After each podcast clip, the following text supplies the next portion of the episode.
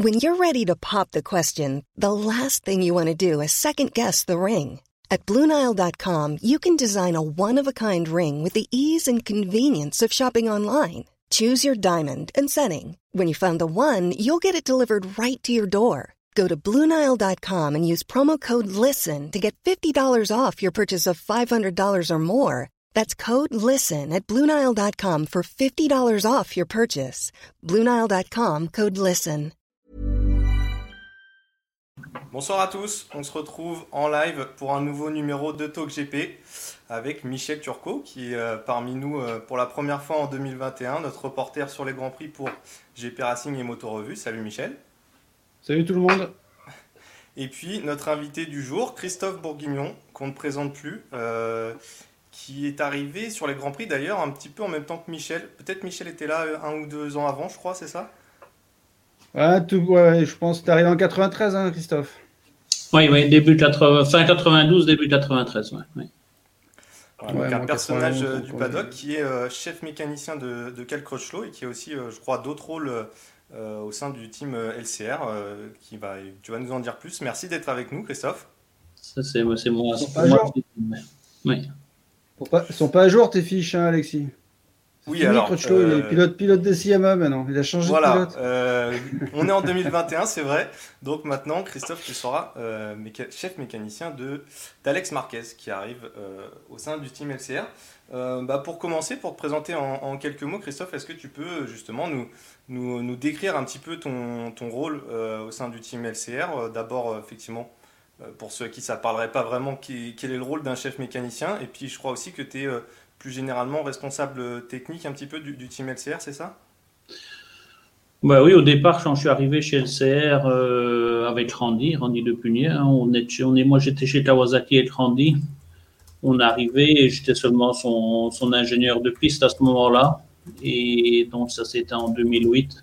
Et puis euh, avec les années, j'ai pris un rôle de plus, plus, de plus en plus important dans, dans l'équipe. Donc, euh, je gère un petit peu euh, le staff euh, au niveau de la logistique, de, des mécanos et tout ça. Et, et c'est moi qui la, la relation avec entre le team et Honda au niveau technique et toutes les, les discussions et la gestion du, du, matériel et les commandes et tout ça, c'est moi qui gère directement avec Honda, Honda Japon. Donc j'ai en plus du chef, du rôle de d'ingénieur de piste pendant les week-ends, euh, j'ai un rôle de, coordinateur technique dans, dans l'équipe. Voilà, oui.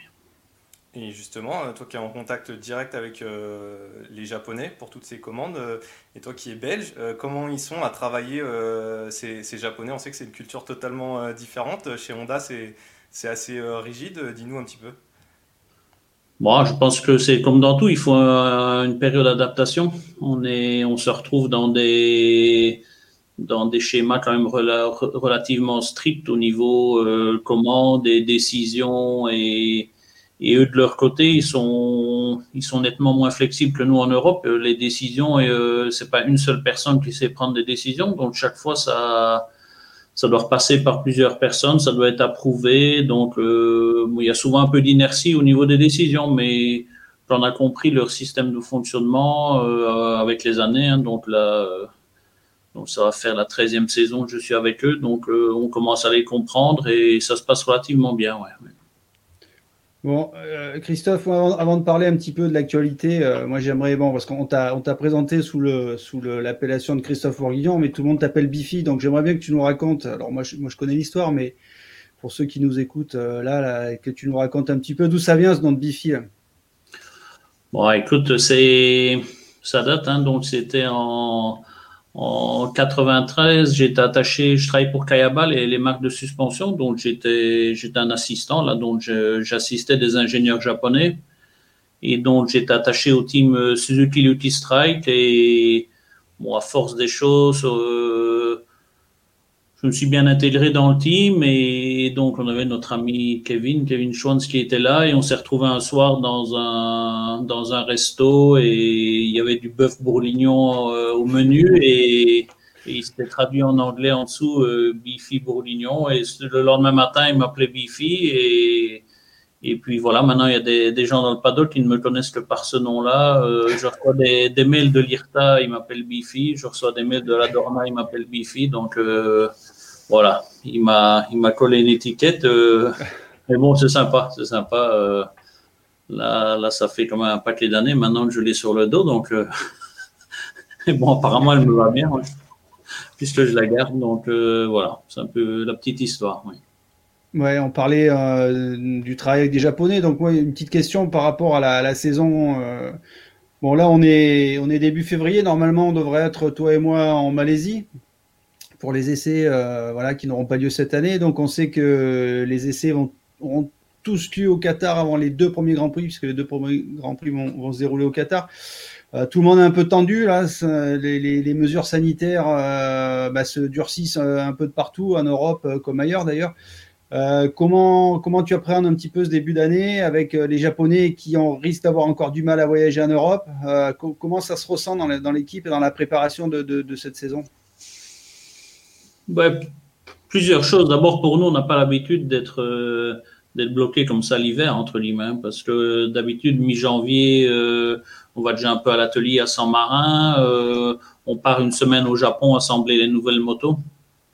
Et puis, comme tu dis, on attaque d'entrée de jeu les tests à Sepang qui, enchaînent sur le Qatar, souvent fait fin février. Donc euh, là, on a un peu, on a un peu bloqué et un peu sur les starting blocks, mais tout en sachant qu'il y a toujours ce danger du jour au lendemain que tout soit annulé ou reporté.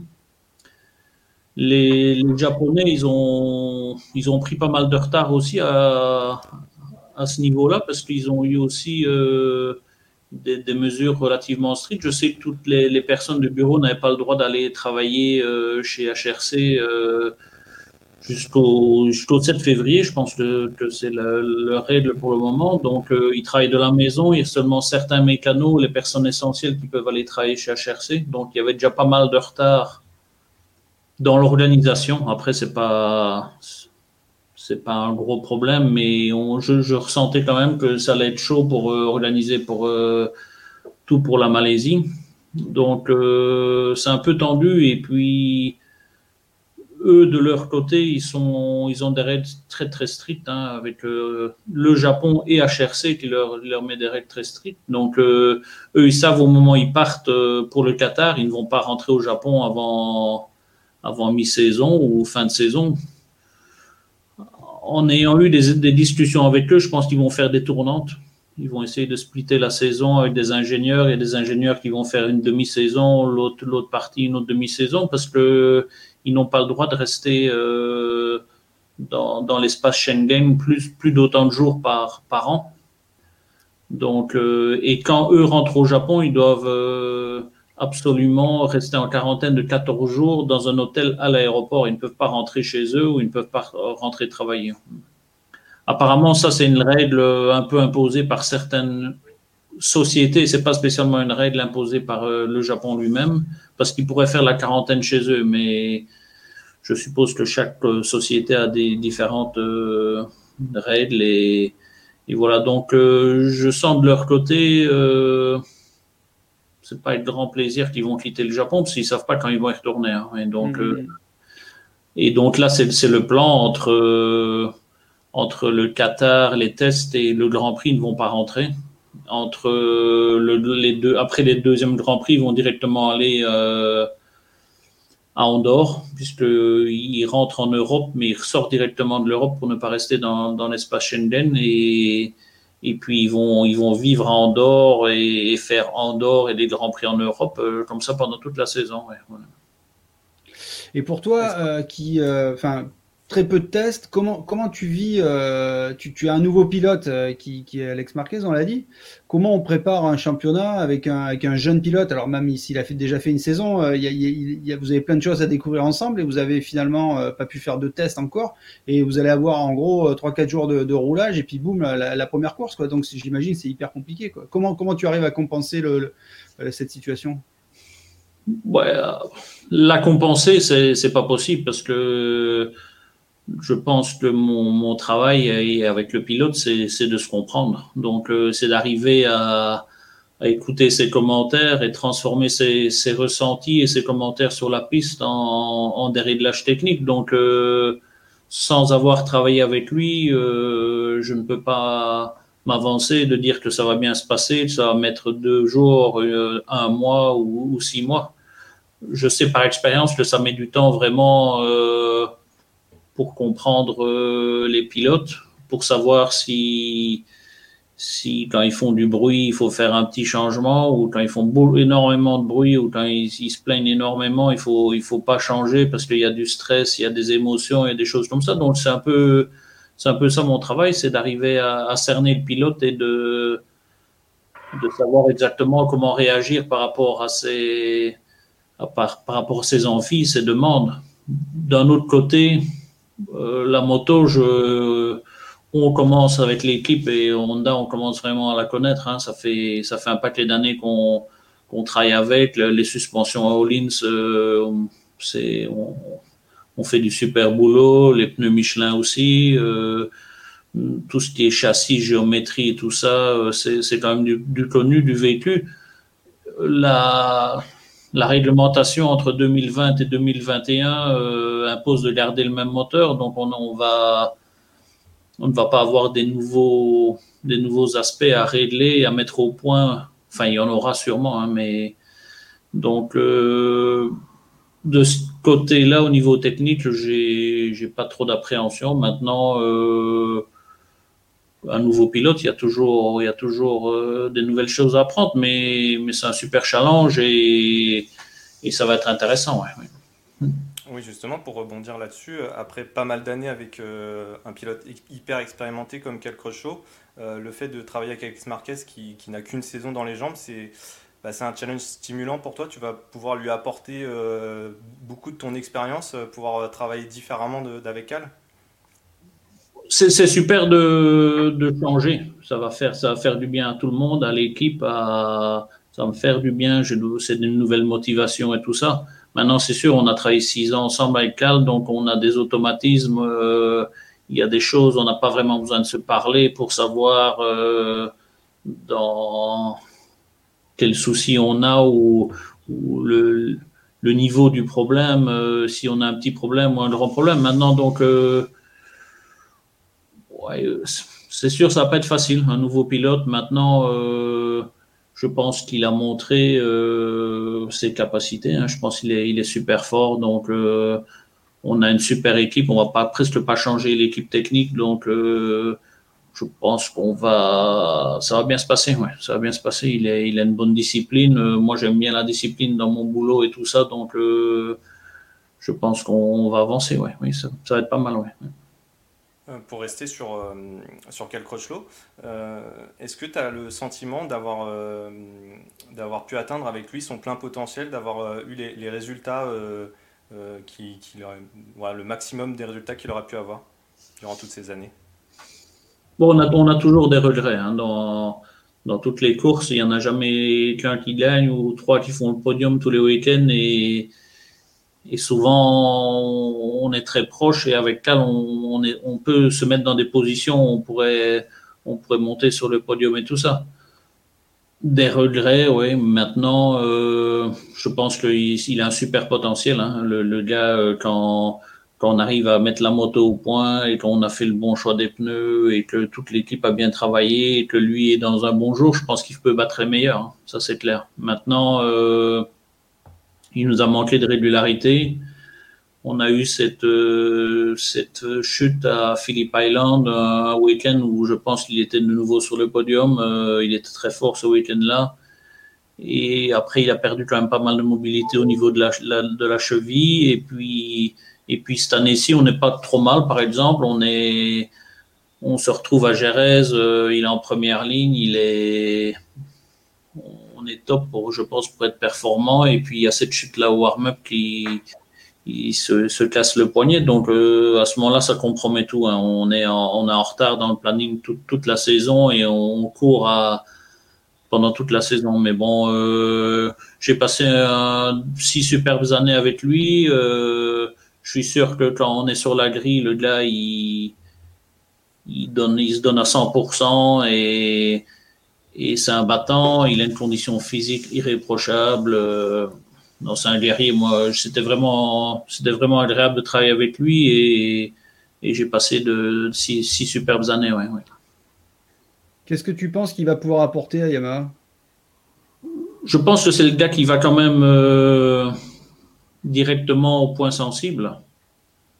Donc, euh, je pense que d'entrée de jeu, il va du fait que ça fait a ça fait six ans qu'il roule sur la Honda, donc il a il a une référence Honda qui n'est peut-être pas l'idéal ou dans, dans, tous les dans tous les domaines, mais donc il va il va mettre le point sur euh, peut-être une ou deux faiblesses de, de la Yamaha et, il va probablement leur casser les oreilles pendant un moment sur ces sur ces deux sur ces petites faiblesses là.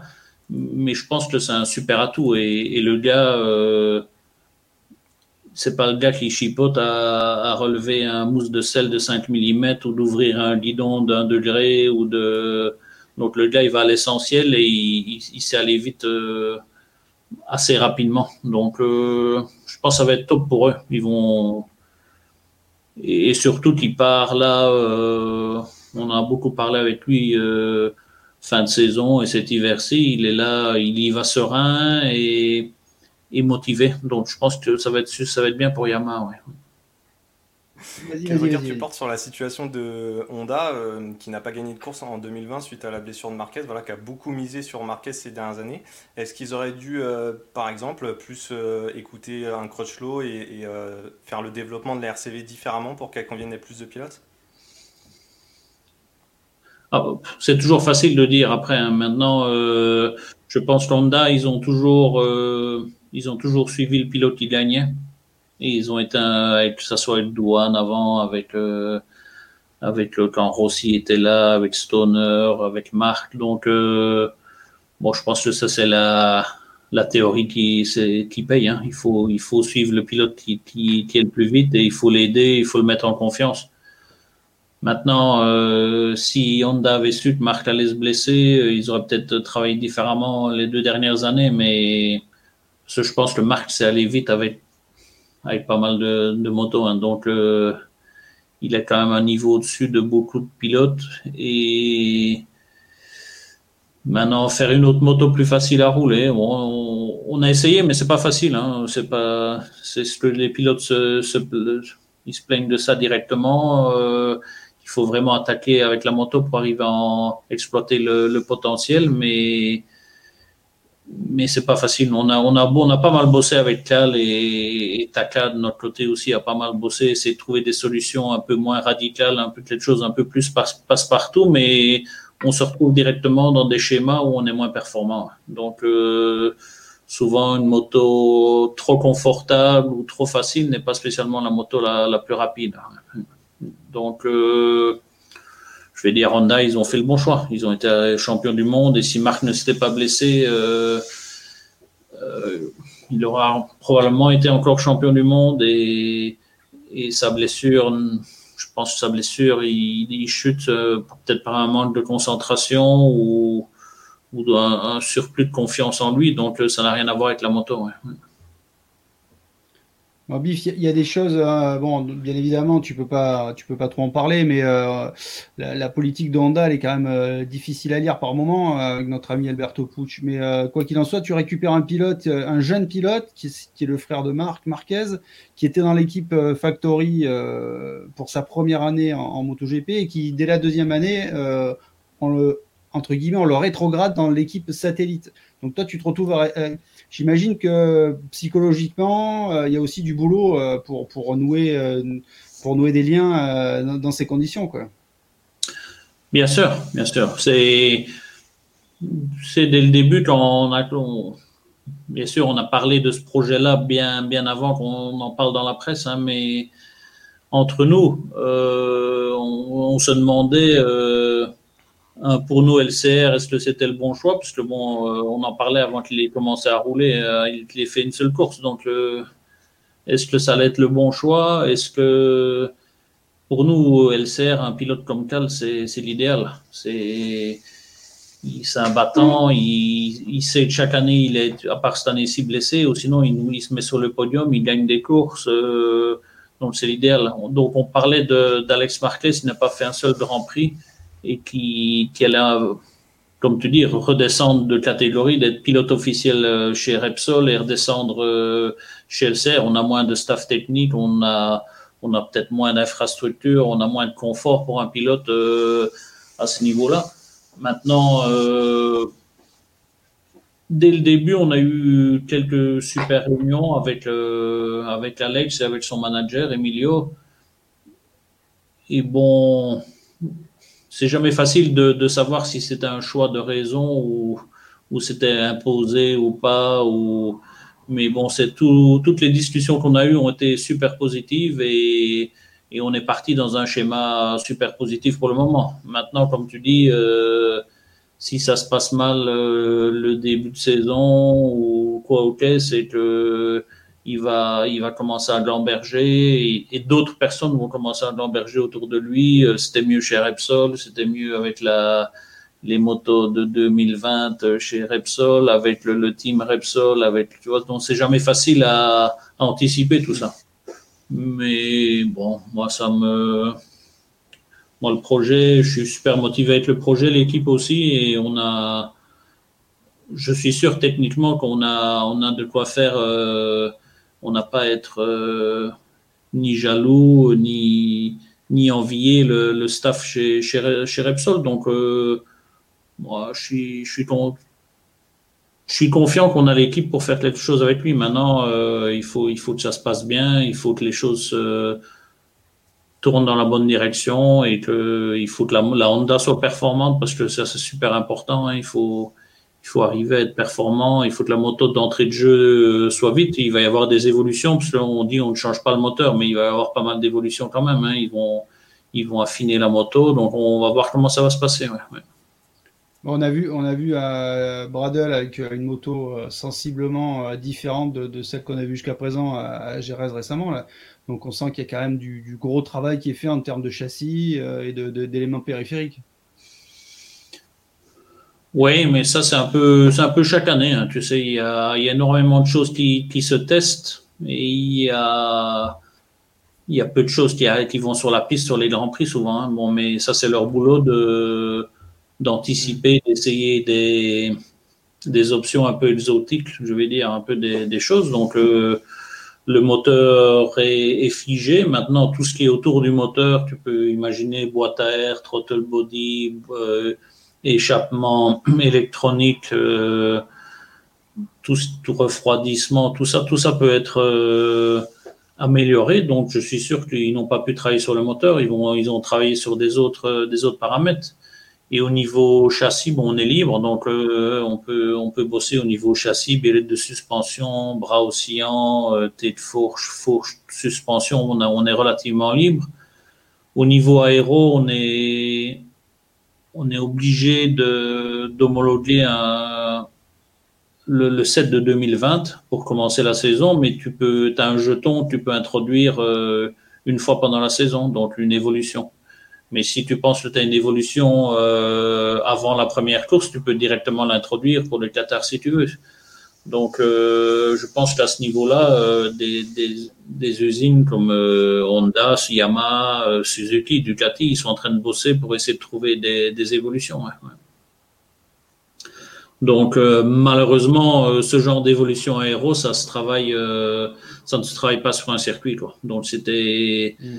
c'était intéressant de faire ces pannes, de valider peut-être au Qatar et essayer de produire pour la première course au Qatar ou mais là, je pense que ça va être difficile pour valider des choses pour la première course. Donc, euh, il y a de grandes chances que au niveau aéro et tout ça, on soit. Bah, on verra bien. Mais beaucoup d'équipes vont commencer très, très similaires à ce qu'ils étaient euh, fin de la saison 2020. Ouais. On approche de tes 30 euh, ans dans, le, dans ce paddock des Grands Prix. Qu'est-ce qui a le plus changé dans ce paddock au cours de ces trois décennies et aussi dans ton métier? Bon, Michel vieillit, ouais. non. Euh... je pense que les équipes étaient beaucoup plus petites euh, dans, le, dans le passé. Hein. On travaillait avec des staffs plus réduits. Euh, L'électronique, euh, avec beaucoup moins d'influence que maintenant. Maintenant, c'est T'as un mapping guy, t'as un data guy, t'as un ingénieur de, de chez Honda qui supervise, euh, t'as as des ingénieurs en, en, amont qui font du développement, euh, qui pendant les week-ends euh, donnent des infos, voudraient essayer ça et tout ça, ou des, des, gars du Japon qui vérifient, qui regardent les datas. Donc il y a beaucoup plus de de suivi au niveau électronique, euh, gestion moteur et tout ça qu'auparavant. Donc il n'y a, a, plus vraiment de détails laissés au hasard, un peu entre guillemets à la chance d'avoir le bon réglage ou à du temps de Kanemoto qui chauffait la moto le matin sur les béquilles et qui changeait les gilets et, et c'est lui qui avait la moto qui était 4 km heure plus vite dans la ligne droite. Quoi. Donc euh, tout est beaucoup plus contrôlé, tout est beaucoup plus surveillé. Hein, on, on est surveillé, euh, on, je vais dire chez Honda, on sait, ben, dans toutes les équipes, tout le monde sait avec plus ou moins ce qu'on roule. Donc, euh, c'est ça qui a changé beaucoup. Ouais. Donc, on, par contre, on, moi de mon côté, chez SCR, on a, enfin nous, on a encore la chance d'être un peu libre et de faire encore un peu ce qu'on veut et de gérer certaines choses comme on le veut. Ouais. Que, que je vois de certaines équipes officielles, ils sont quand même bridés et ils doivent quand même suivre euh, la, la, la, structure de, de l'usine. Voilà. Maintenant, bon, ce qui a changé, peut-être euh, tout ce qui est autour de la course a aussi beaucoup changé. Voilà. Avant, on était, c'était plus technique. Euh, il y avait beaucoup moins de journalistes, il y avait beaucoup moins de télévision, il y avait beaucoup moins de presse. On n'avait personne de la presse dans les équipes. Hein. C'était rare quand une équipe avait quelqu'un pour, pour, la presse. Maintenant, ils en ont un, deux, ils ont des assistants, ils ont des, des coordinateurs de presse, ils ont des, des hospitalités d'un autre monde. Mais bon, ça, ça fait partie de, de l'évolution de, de, beaucoup de choses. Ouais. Si on te proposait de euh, rejoindre le HRC, par exemple, tu irais? Bon, c'est une question. Déjà fait, ça. ça. a déjà été fait plusieurs fois, oui. Donc, euh, euh, bon, je pense que si j'avais voulu le faire, je, je l'aurais fait. Voilà, on me l'a proposé à plusieurs, plusieurs euh, périodes dans ma carrière et, et pour différents pilotes. Et, et, bon, je sais, ça se passe super bien chez Lucho. On on s'entend super bien, on voit la course de la même manière. Donc un peu, bon, lui était pilote, j'ai travaillé pour lui un petit peu euh, au moment où il était encore en Grand Prix 125. Je travaillais pour les suspensions Lins, donc j'étais technicien pendant une année pour lui. Euh, on s'est on s'est d'abord connu là et puis et puis après je suis rentré dans l'équipe et bon c'est le, le, le, style d'équipe qui me va bien. Euh, je gère euh, techniquement, je gère l'équipe presque de A à Z. Bon, j'ai toujours un input de chez de chez Honda, mais je la gère bien, je gère les staffs, euh, c'est moi qui engage le personnel avec Lucho bien sûr, hein, mais mais on on s'entend super bien, c'est un super boss, hein, le gars il est, il est ouvert à toute discussion, c'est un super gars, donc je me sens bien là dans l'équipe et et on a une équipe avec une moto pour faire des podiums, donc euh, il y a un super challenge et, c'est super motivant, ouais, non. Mais je pense euh, il ne faut jamais dire non, hein, mais, mais je, suis, je suis vraiment bien chez. Oui. Euh, Bif, cette année, là, c'est le fer de lance, ça sera plus euh, bah, Cal, ça sera plutôt euh, Nakagami. Comment tu, tu... l'an dernier, on, on l'a vu performer, mais on sent toujours qu'il manque un petit truc. Euh, et c'était déjà le cas quand il était en Moto 2. Quelle marge de progression il a selon toi?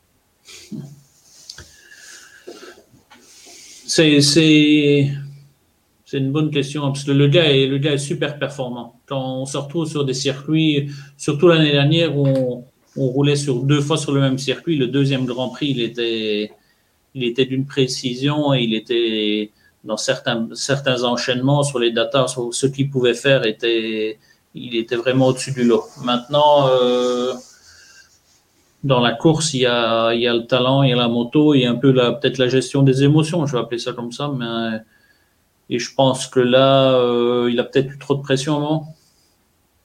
Il a eu trop de pression. Euh, est-ce que c'est lui qui se la mettait lui-même? Est-ce que c'est le, HRC Je sais que du jour au lendemain, quand Marc a été blessé, on a, on a vu euh, des ingénieurs de chez HRC, on a vu Alberto Puig avec Takeo et tout ça qui était, qui était du côté de, de Taka. Donc, quelque part du jour au lendemain, il, il, était le, le quatrième pilote et il se retrouve euh, du jour au lendemain le, le premier. Donc, peut-être qu'il a eu un peu trop de pression à ce moment-là. Mais sa marche de progression, euh, je, je, pense que le, gars, euh, il n'est plus tout jeune, il a de l'expérience, il a de la bouteille, il gère bien, il gère super bien ses séances. Il, il va garder la même équipe de A à Z. Donc, euh, je pense que ça va être un client encore. Hein. Ça va encore être un client. Euh, maintenant, il faut qu'il passe l'étape euh, supérieure, arriver à gérer ses émotions-là et, et à ne pas se mettre peut-être des objectifs de, résultats, juste faire le, mieux qu'il peut, régler la moto le mieux et, à ce moment-là, les résultats, ils arrivent tout seuls. Oui. Alors, j'ai parlé avec plusieurs pilotes cet hiver et beaucoup m'ont dit euh, attention, euh, attention à Miller. Alors, je sais que Jack, il est passé euh, chez LCR. Je sais que tu m'as toujours dit beaucoup de bien. C'est un pilote qui t'a impressionné de par son pilotage, capable de faire des trucs incroyables. Est-ce que tu penses que dans une équipe officielle avec la Ducati, qui semble lui convenir, puisqu'on a vu que l'an dernier c'est lui qui a fait les meilleurs résultats quelque part, ouais. qu'est-ce que tu qu'est-ce que tu penses qu'il peut faire cette année, Jack? Ça peut être la surprise? Euh, ça peut être la surprise, ouais. Moi, je pense que, bon, en plus, on, c'est quelqu'un que j'apprécie en, en tant que personne et, et je te l'avais, on en avait parlé ces dernières années. C'est, il, est impressionnant. Il a, cette année-ci, il n'a pas vraiment eu de réussite. Hein, il a pas mal de, de problèmes techniques quand même. Donc, euh, en, en, pensant qu'il va se retrouver dans une usine, dans une équipe d'usine avec une bonne moto euh, qu'il connaît, euh, je pense qu'il va être performant. Ça va être un, des clients, si pas le client. Hein, je, j'en suis persuadé. Euh, maintenant, j'espère que chez Ducati, ils vont pas essayer de le brider euh, à la mode Ducati. C'est le genre de pilote qu'il faut laisser faire et qu'il faut laisser aller dans dans sa direction et, et ne pas essayer de le brider. Il faut le laisser faire. Je pense que si on le laisse faire, il, sera imbattable. Si c'est pas cette année-ci, ça sera dans, quelques années. Mais il faut mettre de l'argent sur lui, je pense. Ouais. S'il faut parier. On va prendre quelques questions d'internautes. Euh, quels sont, selon toi, les points forts de la Honda par rapport aux autres machines et comment tu vois la belle progression de KTM qui a fait euh, très belle saison l'année dernière avec trois victoires? Les points forts de la Honda, ouais, si on écoute les pilotes, il n'y en a pas. Hein. Donc, euh, mais bon, ça c'est tout pilote de course euh, il se plaint de sa moto et il trouve que les autres sont beaucoup mieux. Euh, je pense qu'on, peut-être moins dans le passé, mais on s'est toujours rentré très fort, très fort dans le virage sur l'angle avec l'Honda. Donc, ça a changé un petit peu. On a essayé de changer les réglages pour un peu moins, euh, pour soulager un peu l'avant, puisqu'on abusait peut-être trop le pneu avant. Donc on avait une on savait rentrer très fort dans les virages, on savait freiner très tard et, et rentrer dans les virages sur l'angle. La moto était très rigide de l'avant et elle guidait très bien. Plus on mettait du frein, plus, plus la moto rentrait dans, dans le virage. Donc c'était c'était un super atout. Par contre, on abusait des, trop les pneus avant. Donc on on allait on a pas mal bossé là-dessus pour légèrement, je vais dire moins abuser le pneu avant. Euh, on a peut-être un petit peu perdu en entrée de virage, mais ça reste un de ses points forts. Euh, après, selon les circuits, euh, comme la moto dérive pas mal et on a besoin de faire tourner la moto en, dérivant de l'arrière, on s'est retrouvé sur certains circuits où il y avait beaucoup de dérives, on se retrouvait bien, parce que ça nous aidait à faire tourner la moto et, la moto était performante. La KTM, la progression de la KTM, c'est c'est sûrement la plus grosse progression qu'il y a eu euh, ces dernières années. On se retrouve euh, avec une moto qui n'a pas qu'un seul pilote qui, sait, qui sache la faire aller. Hein. Euh, ils ont tous montré qu'ils pouvaient aller très vite avec. Ils se retrouvent avec des, des usures de pneus plus que correctes. Hein. Ils sont très forts en fin de course. Ils ont leur moto a l'air d'être bien pour l'usure des pneus et tout ça. Euh, je pense que ça va payer aussi. Ça a déjà payé, mais ils vont continuer à bosser. Ils n'ont ils n'ont plus plus grand chose à faire pour euh, pour être performants. Donc euh, ouais, super progression, une superbe équipe. Euh, des budgets, je vais pas dire illimités, mais mais on voit les tests qu'ils font, où, où, ils vont tester, avec l'équipe qu'ils vont tester, le programme qu'ils ont, ils sont, ils sont super bien, bien disciplinés. Ils ont, avec Tech 3, ils ont un super, euh, un super team satellite avec des personnes qui ont de l'expérience dans, dans les grands prix. Donc, euh, ils ont un bon panaché de pilotes. Euh, c'est pas mal, ouais, c'est pas mal ils vont perdre leur concession quand même, Christophe. Donc ça va ralentir un peu le truc. Et puis bon, la KTM, c'est Mike Leitner et Danny Pedrosa. Il y, a, eu beaucoup de gens qui ont travaillé chez Honda. Techniquement, elle est quand même, elle ressemble pas mal à la Honda cette moto.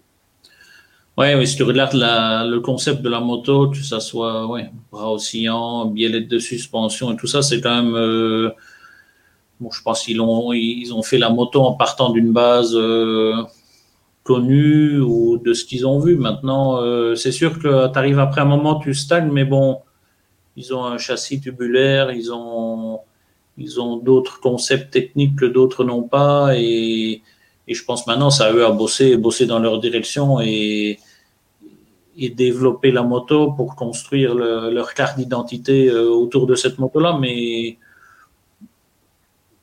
c'est sûr que là où quand tu as deux secondes d'étang, c'est facile de, de, venir à une demi-seconde. Après, après, pour gagner les derniers dixièmes, euh, c'est plus difficile. Et c'est là peut-être que, les pilotes, à un moment, vont, vont faire la différence ou, ou il va falloir continuer à développer jusqu'au moment où attirer un pilote, euh, un tout bon pilote.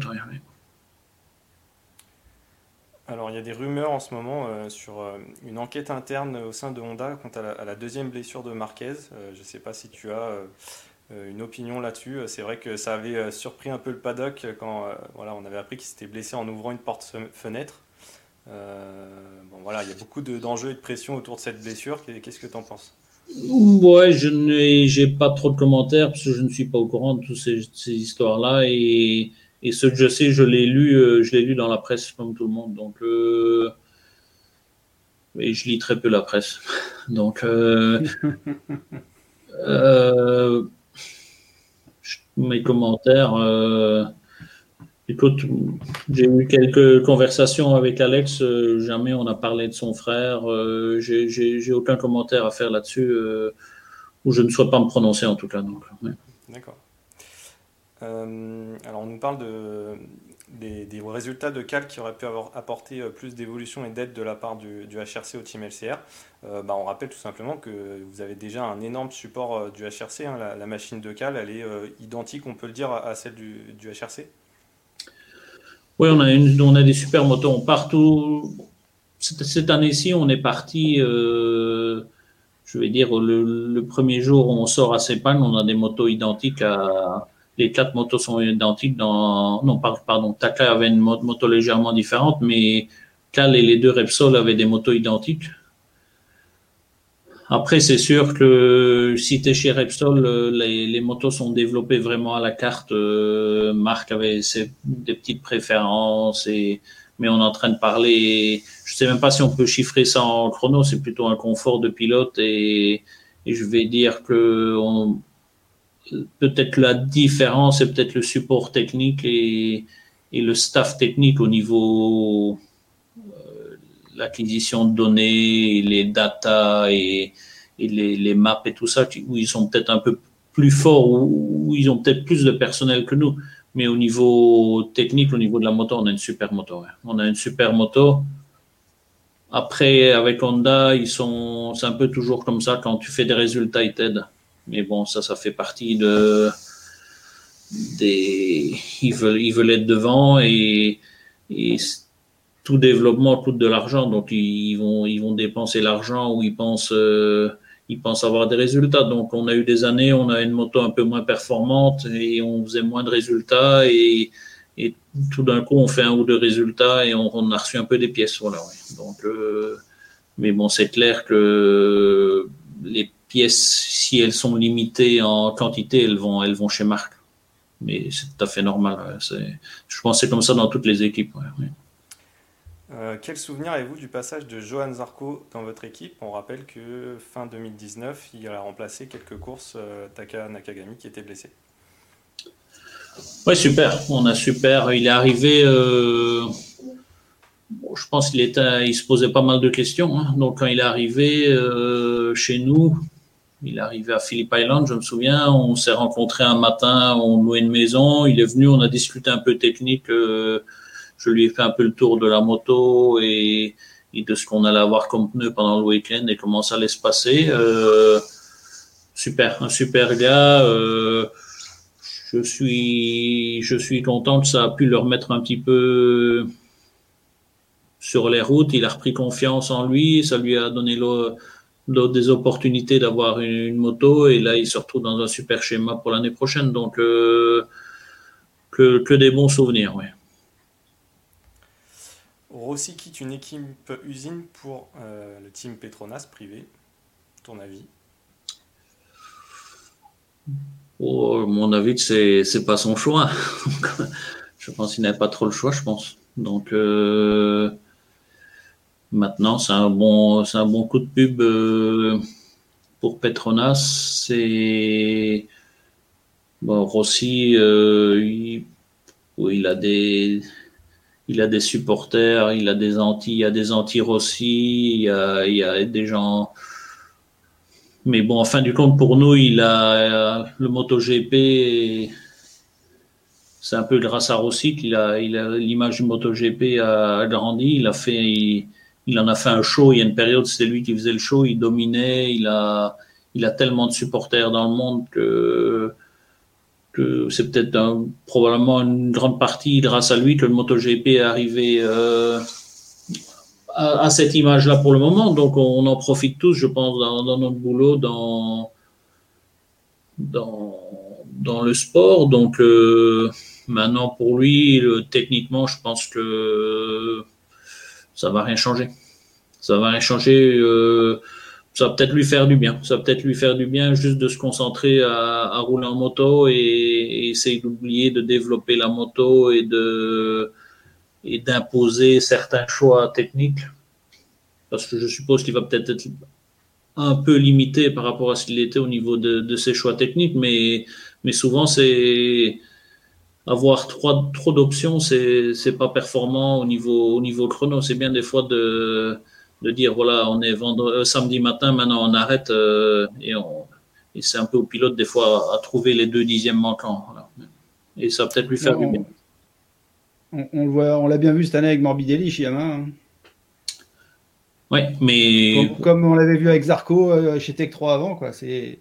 Et, et Fabio l'année dernière euh, s'était retrouvé peut-être dans des schémas où, où il avait juste à se concentrer, à rouler sur la moto et, et c'était une moto, je, vais, dire aboutie, et c'est tiré, et que des autres à ce moment-là étaient un petit peu perdus, et lui en profitait. Donc, euh, des fois dans la course, il faut, il faut avoir une bonne équipe. Les pilotes doivent avoir une bonne équipe derrière eux pour arriver à, à dire voilà, maintenant stop, on arrête là, on a essayé tellement d'options, on n'avance pas, on recule, donc on va revenir à quelque chose qu'on connaît. Et quand on aura les idées plus claires ou qu'on aura trouvé des, solutions techniques, on va, on les fera à ce moment-là. Et je pense que ça, vaut pour tout le monde. Hein. Ça vaut pour tout le monde. Ça nous est arrivé chez LCR. Euh, c'est, je pense que Rossi est passé par là. Je pense que euh, donc euh, Morbidelli cette année-ci ne se posait pas de questions et, il a envoyé lourd. Il aurait pu, il aurait pu avec un peu de réussite être aussi parmi les les prétendants au titre. Ouais, Justement, euh, pour 2021, tu as cité Miller. Euh, Morbidelli, c'est, ça peut être un candidat au titre pour toi? Je pense qu'il y en a beaucoup à citer. Hein. C'est ça qui est incroyable. Hein. Il, y a, il y a 10 ans d'ici, il, y en a, il y en a trois qui pouvaient être champions du monde, hein, ou quatre s'il y en a un qui se blessait des trois. Et que ici, euh, bon, Mir, personne ne l'attendait. Rins est là chez Ducati, Jack, il va être, ça va être un prétendant.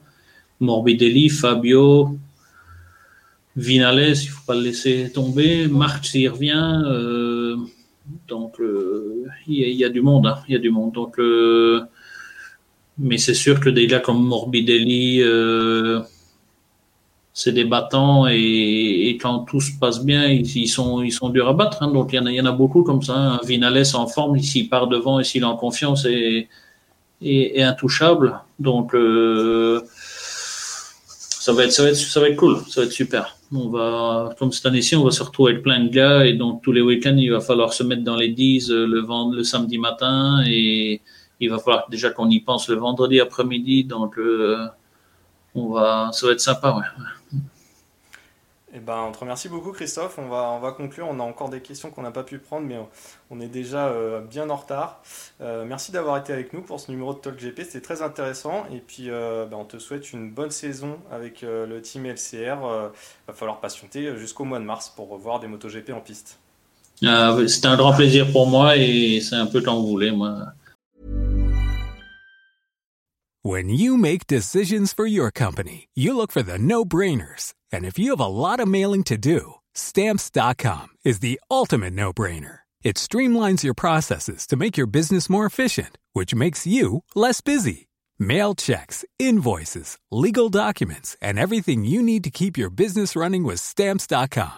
Seamlessly connect with every major marketplace and shopping cart Schedule package pickups and see your cheapest and fastest shipping options from different carriers with rates up to 89% off USPS and UPS rates. And with the stamps.com mobile app, you can take care of mailing and shipping wherever you are. Make the same no-brainer decision as over 1 million other businesses with stamps.com. Sign up with code program for a 4-week trial plus free postage and a free digital scale. No long-term commitments or contracts.